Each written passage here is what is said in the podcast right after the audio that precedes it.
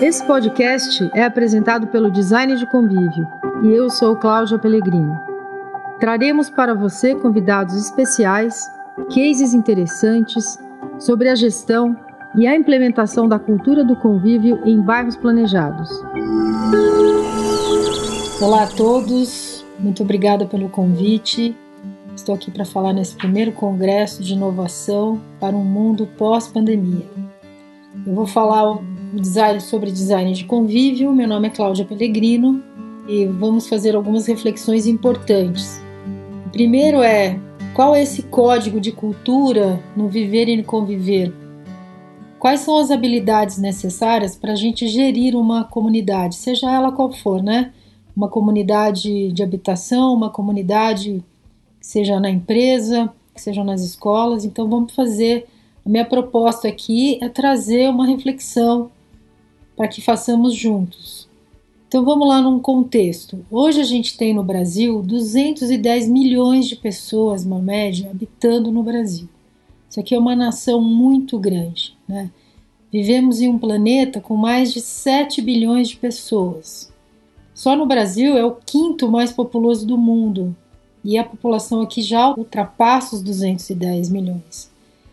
Então, só para a gente pensar, nessa população brasileira, 84% dos nossos habitantes concentram-se nas grandes cidades. Portanto, a maioria da nossa população vive em aglomerados urbanos. Então a gente significa o quê? Temos muitos vizinhos. E esse aqui é um dado do IBGE de junho de 2019. E eu também fui procurar alguns dados pensando nessa pandemia né, e da situação que, que está ocorrendo hoje na população mais carente. Então, vejo aqui no Brasil, gente, dados também do agência do Senado e foi o Instituto é, Trata Brasil. Eu fui procurar e achei dados de setembro de 2019.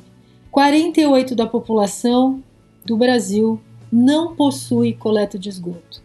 35 milhões dos brasileiros não têm acesso à água tratada. Isso equivale à população do Canadá, para vocês terem uma ideia. 59% das escolas de ensino fundamental do Brasil não possuem rede de esgoto. 289 mil são internados no Brasil por diarreia ou doenças da falta por conta da falta do saneamento de água e esgoto nesse país. 50% de casos são crianças de 0 a 5 anos. Então, como vocês podem ver, nós temos aqui uma complexidade muito grande nesse país, né? Como é que a gente pode falar em uma convivência saudável, né? Então vamos, vamos continuar aqui. Vamos pensar agora na questão dos condomínios. Apesar da gente viver muito tempo, né, cada vez mais, a gente vai essa questão de viver em agrupamentos por conta de um único aspecto, segurança, a gente tem aqui um, uma questão de uma problemática, porque não sei se vocês sabem, 75% das queixas dos condomínios e hoje em moradia são relacionados à questão da convivência. Então, eu pergunto para vocês, qual é o sentido social mediante esse contexto que a gente acabou de viver? Estamos todos nós diante de uma situação global que nos impõe uma nova postura, um novo jeito de ir e vir. Não se trata aqui de sujar, né, entre aspas, com as nossas pegadas de carbono, seja no transporte, seja nas nossas atitudes, a questão do, do planeta Terra. Trata-se aqui da gente pensar numa reflexão forte de imprimir com as nossas ações essas pegadas mais responsáveis, de respeito, intolerância e uma convivência mais saudável entre todos. O retrospecto aqui que eu gostaria de colocar para vocês, no meu sentir, e isso aqui é uma coisa extremamente pessoal, está intrinsecamente ligado e conectado com a nossa postura social e local. Por que, que eu digo isso? Qual que é o sentido desse social? As relações humanas, se a gente pensar, elas se tornam cruciais para que essa civilização atua e essas novas gerações possam deixar o seu legado aqui no planeta. A responsabilidade de respeito com a natureza, com as pessoas e principalmente com aquelas que mais necessitam de atenção. Nós não podemos mais imaginar o não cuidar das nossas relações, sejam nas moradias, sejam nos, nos ambientes empresariais ou nos ambientes de escola. Né? E também a gente não pode imaginar mais, gente, um país que não tem um saneamento básico, um cuidado, uma atenção para a questão da saúde, principalmente para as pessoas mais carentes e mais pobres desse país. E a gente também não pode mais pensar em um sistema, seja ele qual for, que não tenha colaboração, que não tenha gestão ética e participativa. Então, quais são, seriam essas necessidades? Né? Mediante esses fatos que a gente vê, né, com todo esse contexto e as necessidades, a gente precisa, nosso ver aqui do design de convívio, desenhar novas formas de relações, formar novas lideranças, esses líderes capazes de entender profundamente essa nova cultura e os novos comportamentos aprender novas habilidades, de compreender integralmente o local onde que a gente está morando, desenhar ações locais que tragam realmente impacto positivo para a vida das pessoas. Mas para isso, a gente precisa que uma mudança de paradigma aconteça. A gente fala muito isso porque a gente herdou esse olhar cartesiano, né? que é um outro exemplo de fragmentação de pensamento, Imagina, a gente foi educado em um sistema extremamente competitivo. Então nós estamos inseridos num sistema extremamente competitivo. E para entrar numa universidade, a gente precisa competir com o um colega, até mesmo para subir num cargo, numa empresa, num sistema piramidal. Então, nós é, temos esse, essa questão da competição intrinsecamente é, ligadas no nosso ser, né? Desde muito pequeno, pela nossa educação é extremamente competitivo, né? E o que temos então é um sistema de pensamento com o qual nos acostumamos e que nos foi ensinado ao longo desses inúmeros anos, né? décadas. E como é que a gente faz para mudar desse sistema cooperativo para um sistema mais integrativo e colaborativo? Então, mudar esse, no, esse novo jeito de pensar pode ser decisivo, e ele é decisivo e muito útil na gestão, principalmente de um bom convívio entre as pessoas. Né? E na medida que ajuda, o que porque ele ajuda? Ele ajuda a superar o individualismo, ele estimula a maior coesão e a ação de rede. É, a gente opera em rede nesse novo sistema, conectado com as necessidades e, pers e perspectivas emergentes. O pensamento integral versus um olhar cartesiano. Então a gente aqui, segundo Delors, a gente precisa aprender a aprender, né? Para que possamos abrir o nosso olhar e ampliar a nossa consciência. Essa ampliação de consciência, ela é essencial na capacitação para resolver questões e problemas que você até já identificou e para conseguir desenhar uma rota eficaz para resolução de algum conflito que tenha nesse ambiente onde você está inserido. Nesse olhar integral, então, a gente consegue enquadrar aqui os acontecimentos com os lados positivos e negativos, em dualidades, né? E também a gente, quando fica muito polarizado, a gente é difícil a gente enxergar aspectos práticos e mais objetivos quando a gente fica numa polarização de olhar. Por isso que a visão integral, a visão mais holista, ela supera e integra as diferentes polaridades. E ela estanca né, essa, essa dualidade.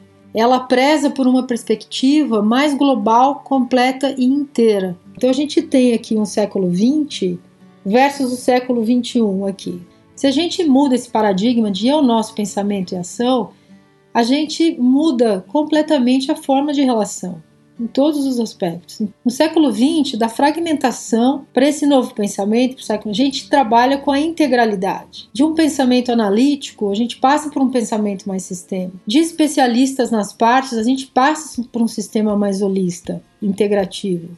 De um pensar, não é só o pensar, é o sentir, o pensar, o sonhar, da gente poder também é, valorizar muito questões objetivas, a gente também integra a subjetividade, que faz parte do nosso sistema de pensamento, faz parte do nosso DNA. Né, do prazer para o amor, do quantitativo para o qualitativo, a integração das duas, dessas duas polaridades, da motivação para a inspiração, e aí vai, né? da cultura da guerra para a cultura da paz, do sistema egoísta para um sistema colaborativo. Então, essa gestão das relações, ela se faz necessária nesse momento. Em todos os locais a gente faz uma gestão das relações, seja na nossa com, a gente mesmo, com o outro ou com o ambiente onde eu estou inserido, né? E para essa gestão desse bom convívio, é imprescindível a gente se munir de conceitos, parâmetros, estratégias, para que esse primeiro contato com as pessoas a gente possa constituir em relacionamentos mais fáceis, em um modo, e aqui eu reforço, a questão do modo como a gente se comunica. Isso é um outro fator muito importante para a gestão das relações. E como é que a gente transforma isso em gestões mais saudáveis, mais criativas e mais acolhedoras? Então, mas para isso a gente precisa entender um pouco essa questão da cultura. Como é que é a cultura? O que é cultura? Eu peguei uma definição muito simples, que cultura é aquilo que nos define como seres humanos. É um conjunto de conhecimentos, de crenças, de costumes, de manifestações artísticas que permitem que nos adaptemos ao meio cultural, ao meio natural, biológico, do qual todos participamos. Então, é esse conjunto que define uma cultura de um determinado local. E a cultura varia enormemente de sociedade para sociedade e até de uma comunidade para outra. Então, nós aqui trabalhamos com diferentes comunidades, com diferentes classes sociais, a gente vê que determinada comunidade tem um determinado tipo de cultura, porque esses hábitos, essas crenças e esses costumes são completamente diferentes de outras comunidades. Então, é, muitos estudiosos denominam na nossa sociedade contemporânea de multiculturalidade. Isso porque na nossa sociedade nós temos que conviver com pessoas e crenças muito diferentes né, entre elas, modos de pensar e agir completamente diferentes. Então deve-se tocar aqui numa pessoa quando a gente cumprimenta, em determinadas culturas isso a gente não pode fazer. É, a gente ri alto, ri alto, que nem o brasileiro é muito expressivo, em determinadas culturas isso não é muito bem-vindo. É o que, que significa um piscar de olhos numa outra determinada cultura. Então, depende do local onde a gente está inserido. Então, a cultura, portanto, nos fornece determinadas lentes no nosso sistema simbólico, nesse nosso aparato cognitivo, para que a gente enxergue o mundo. Então, é uma questão muito simples e importante, quando a gente aprende aqui na metodologia nossa design de convívio, é que as pessoas em determinado local têm lentes muito diferentes. Então, um, nossa, eu adoro chocolate, o outro vai falar, não, não, eu prefiro pudim.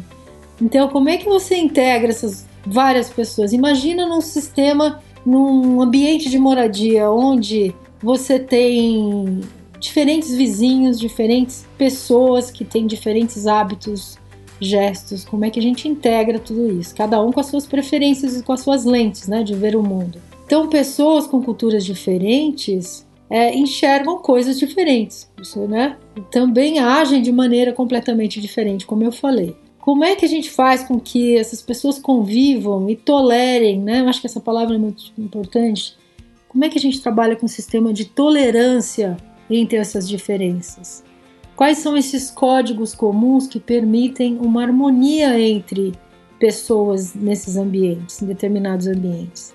Então, o que eu quero dizer aqui, reforçar é que nós somos todos um nessa diversidade e reconhecer que há uma diversidade de valores e paradigmas presentes na vida comunitária de diferentes pessoas pode sim colaborar para o entendimento dessa complexidade e que permeia esse espaço que é coabitado por diferentes pessoas. Então, nós também somos um na diversidade e no respeito. Os pontos de vista e modos de viver influenciam diretamente a maneira de organizar e habitar um determinado ambiente de moradia, num condomínio, num bairro aberto, num bairro fechado e até mesmo nas empresas e nas escolas gerando assim uma cultura organizacional, e aqui eu ponho entre aspas a cultura de um determinado ambiente de moradia, ou a cultura de um condomínio, ou a cultura de uma empresa, e que torna a gente muito singular e ao mesmo tempo como é que cria essa unidade. Então, como vocês podem notar aqui, quando a gente cria um ambiente de moradia, você cria, ou no ambiente da empresa, você vê que diferentes indivíduos chegam num novo empreendimento sem referência comum.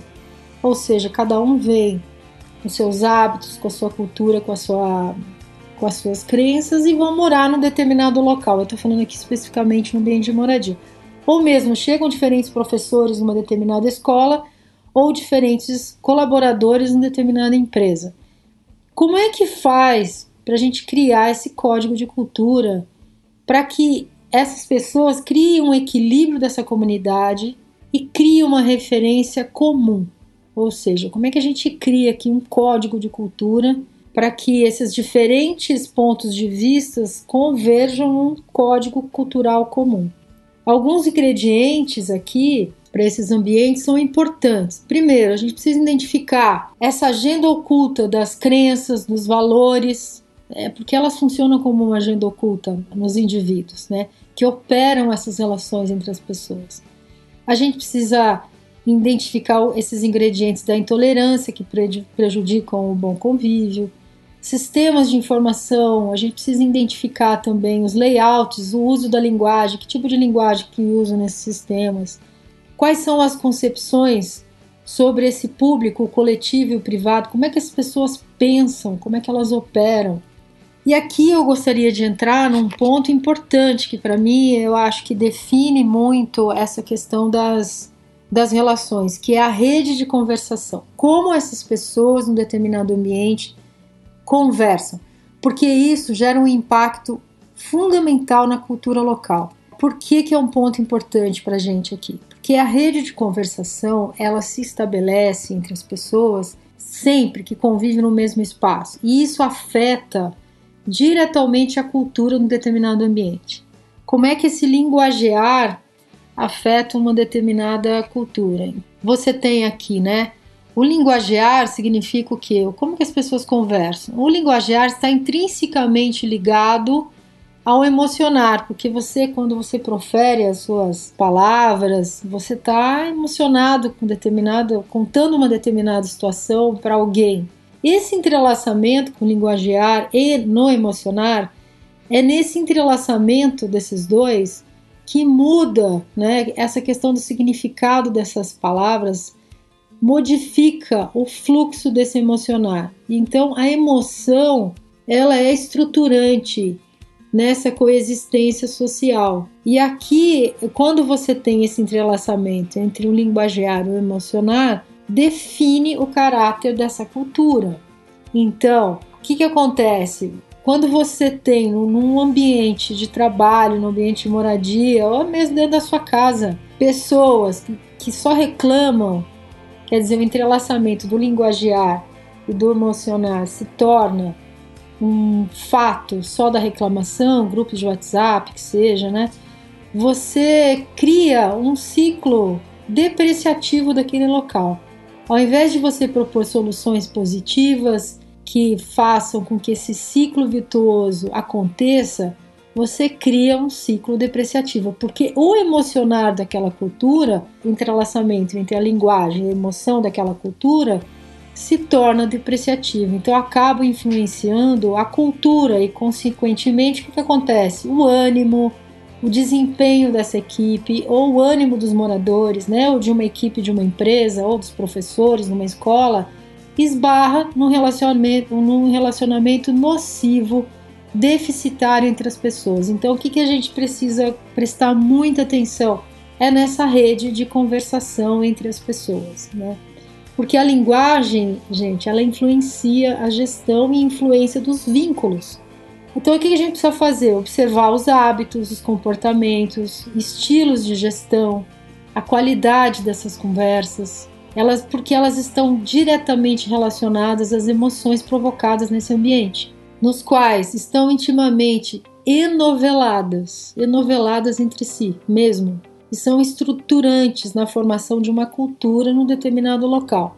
Então, isso é muito importante da gente observar, porque também nós, como gestores, né, vocês como gestores, acaba sendo nós somos um agente de transformação num determinado ambiente e somos influenciadores daquele ambiente. Por isso que um dos aspectos importantes aqui do designer de convívio é poder entender essa rede de conversação. no local onde que você está inserido. Então a maneira de dizer, de olhar, de escutar ou de não escutar muitas vezes, né, evidenciam o ponto de vista que esse gestor faz sobre essa linguagem daquele local. E, claro, a sua presença também imprime no grupo modos de se relacionar entre si. Então, as palavras e as relações humanas têm tudo a ver, então estão intrinsecamente relacionadas. Então, desse modo, quando a gente precisa escolher as palavras, como que a gente vai dizê-las, evitando assim um uso, evitar esse uso dessa linguagem que na maioria das vezes é automática, né? reativo. Então a gente para, pensa, observa, sente. Trazer aqui a subjetividade é super importante, né? Para que a gente firme aqui conexões mais solícitas, mais cordiais, as quais também predispõem as pessoas que convivem entre si. Ações muito importantes, a linguagem, a palavra relacionada e coligada a ações mais positivas, mais prestativas, a gente acaba sendo aqui, teve uma, uma rede que permeia o cuidado e permeia uma boa convivência entre as pessoas. Outra coisa da palavra é a questão da escuta, que é outra questão, a escuta das relações. É super é uma coisa extremamente importante. Vejam como tudo está interrelacionado. Uma escuta aberta à diferença permite também instaurar valores coletivos que geram a empatia, outra palavra muito importante para um designer de convívio oportunizando assim um contato cuidadoso consigo com o outro, de modo que isso permita que o ambiente em que se vive torne-se um lugar cujos valores são respeitados, as diferentes crenças são respeitadas, transformando isso num coletivo, onde os vínculos são permeados por essas relações mais saudáveis. Eu vou ler um trecho aqui que é o seguinte: o ser que recupera o convívio com a sua própria intimidade, inevitavelmente recupera também a intimidade de convívio coerente com o ambiente. Ao aprofundar-se na sua intimidade e tomar contato com sua imensidão íntima, acaba por redescobrir espaços íntimos de valores pessoais que até então não tinham sido acessados esse é um trecho que eu coloquei na minha tese de doutorado que eu acho muito pertinente trazer aqui para vocês e que fala um pouco dessa questão das relações saudáveis. Então, essa, essa, além das relações saudáveis, como é que a gente cria um ambiente mais saudável?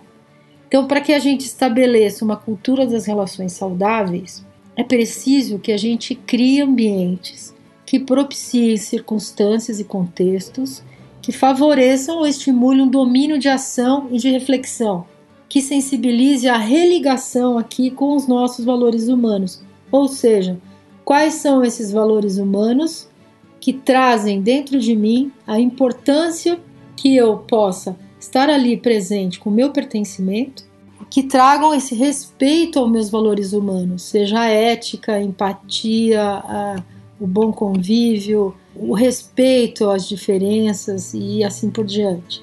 Então, a gente precisa então aqui entender os pontos de convergência para que a gente possa mapear ações nesse determinado ambiente que facilitem um bom convívio, pois porque isso é fundamental.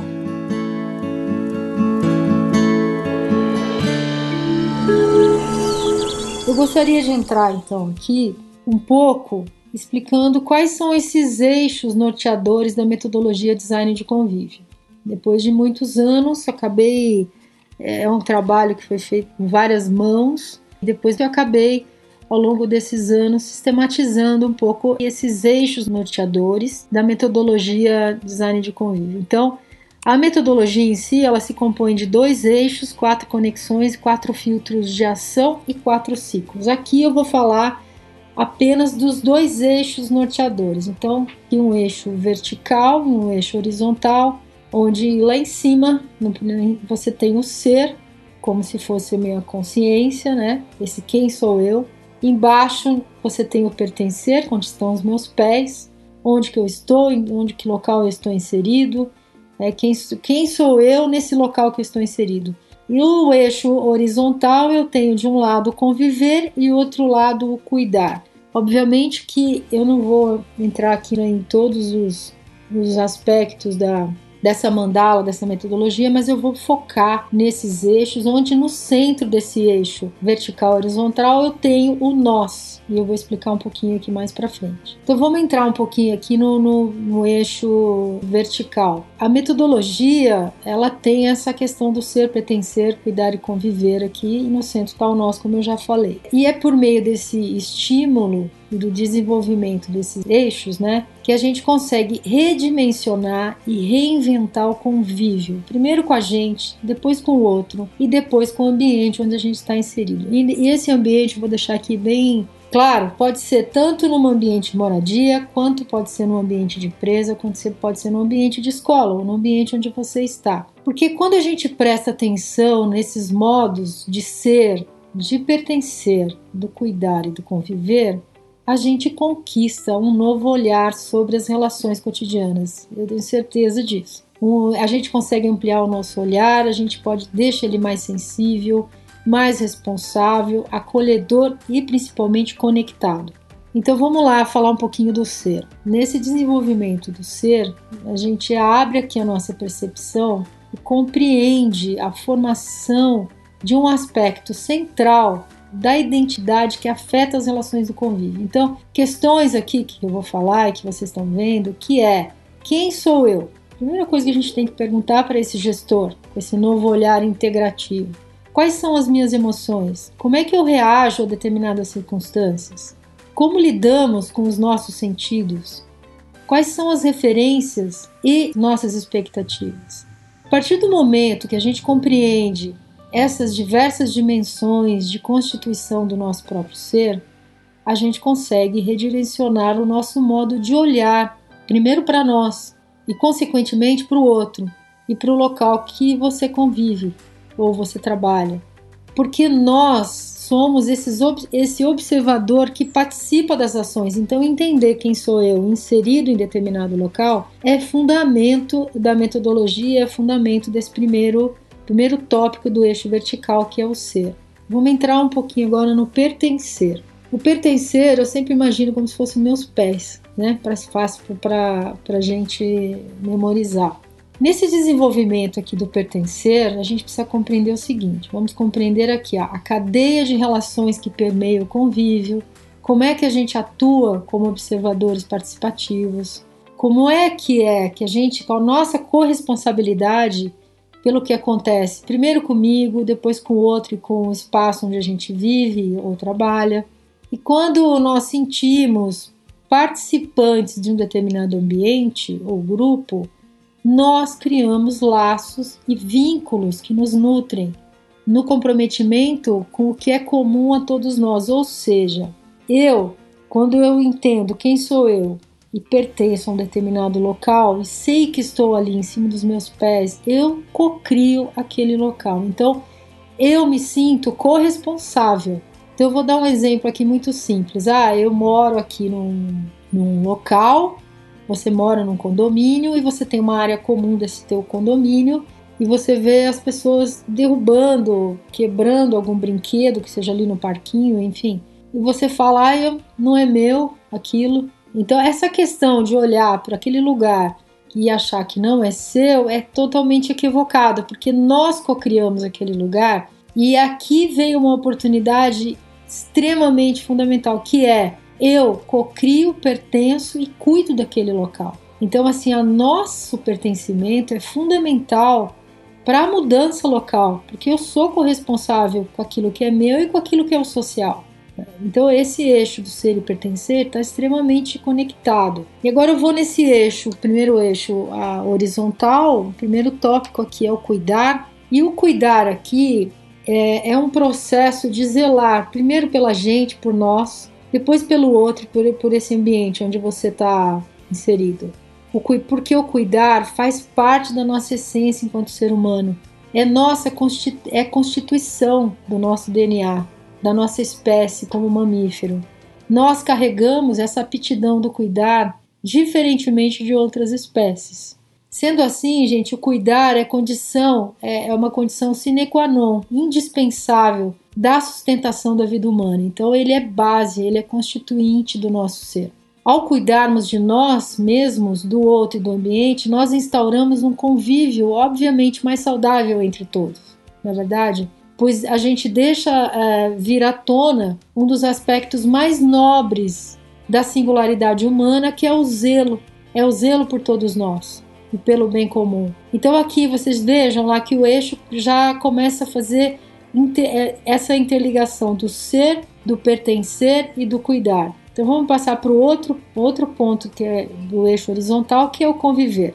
No conviver, nós amplificamos o olhar e como, de como lidar e conectar com as relações, primeiro com a gente, com o outro e com o ambiente. E principalmente com os desafios, com as, com as ideias e com a gestão do tempo.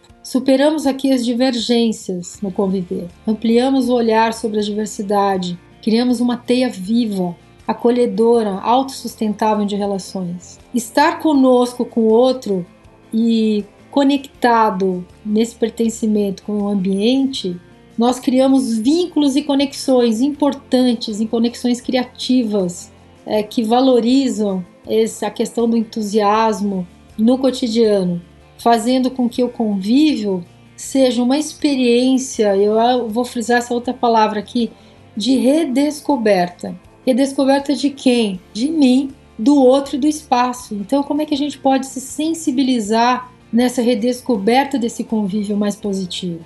Então, vejam: ser, pertencer, cuidar e conviver são eixos que, que estão intrinsecamente, intrinsecamente ligados, coligados entre si. E, e por que, que o coração da nossa metodologia, nessa mandala central, eu coloquei o nós? Porque essa é a chave para mim dessa mudança de concepção aqui, dessa mentalidade que separa, é, é onde une. Então, como se fosse uma pétala de flor, ali tem um miolo, é o nós. Porque nós compartilhamos aqui da metodologia, gente, numa visão holística e sistêmica e humanista, que fortalece as relações saudáveis, criativas nas relações e nos relacionamentos. Porque conecta as pessoas de uma forma que o cuidado consigo, com o outro com o ambiente seja é, fundamento, é fundamental.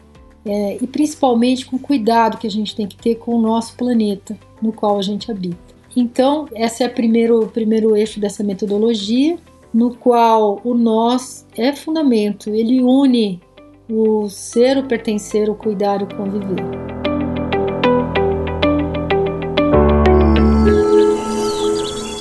Eu gostaria de passar aqui então quais são essas novas habilidades aí que a gente vê desse gestor que tem, quais são as habilidades e competências para um que eu chamo aqui desse designer de convívio. Primeiro as competências que a gente vê aqui a partir do momento que ele que ele consegue trabalhar e descobrir quem ele é, que ele consegue pertencer, consegue cuidar e conviver e entender que tudo é nosso, tudo está interligado. Competências aqui, ó enxergar e, perce e perceber de forma ampliada, integrada, esse novo gestor.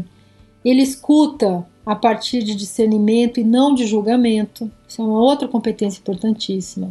Estimular o comprometimento com um senso de coletividade, porque a gente sabe que a coletividade é maior do que a soma dos interesses individuais, isso é super importante.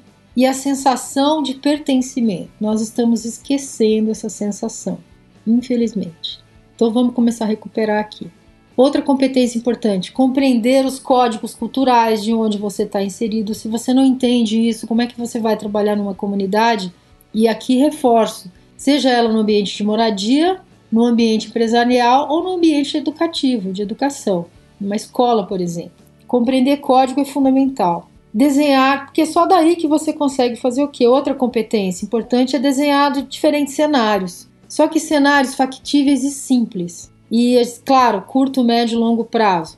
Quando você desenha um cenário com diferentes cenários, você precisa acordar, que é outra competência, saber como é que eu acordo com todos os envolvidos as melhores rotas a serem implementadas. Porque só daí eu consigo a questão de colaborar e consensar sempre para agir em prol do coletivo e mediar possíveis conflitos que possam acontecer. Outra coisa que de uma competência importante é a questão de como eu vou comunicar essa rota de ação e como é que eu vou é, comunicar, inclusive, o sucesso dessa rota de ação. Então, essa rota eu fiz um resumo dessa solução efetiva, que é ampliar o olhar, aguçar a escuta, incluir as diferenças, mapear as demandas e agir integralmente. Então, acho que isso é uma rota de solução bastante efetiva para você melhorar a questão de convívio nos ambientes onde você está inserido. O que, que para nós é essa questão da cultura do bom convívio? A questão do bom convívio é uma questão muito simples, que é viver com qualidade de vida, conviver com ética, respeito, colaboração, você ter bons amigos, quer dizer, ter esse apoio social e qualidade, principalmente nos relacionamentos em ambientes de moradia. É saber, gente, que a gente pode contar uns com os outros. Isso é fundamental, né? Você criar uma, um elo significativo de vínculo, você saber que pode contar um com o outro. Cuidar do bem comum, cuidar de si, do bem comum. E, e aqui uma outra coisa importante é a comunicação de forma clara e eficaz.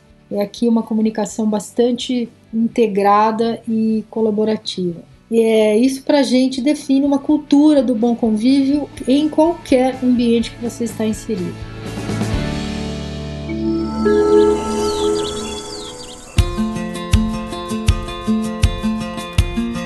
Eu acho que era um pouco isso, a gente deu apenas uma, uma ideia do que é esse design de convívio. Obviamente tem mais aspectos, né? Tem outros, outros aspectos da metodologia que seriam importantes a gente falar aqui, mas não vai dar tempo. Mas eu deixo aqui essa contribuição e contando um pouquinho da nossa história. Aqui nós oferecemos essa questão solução para o bom convívio desde 99.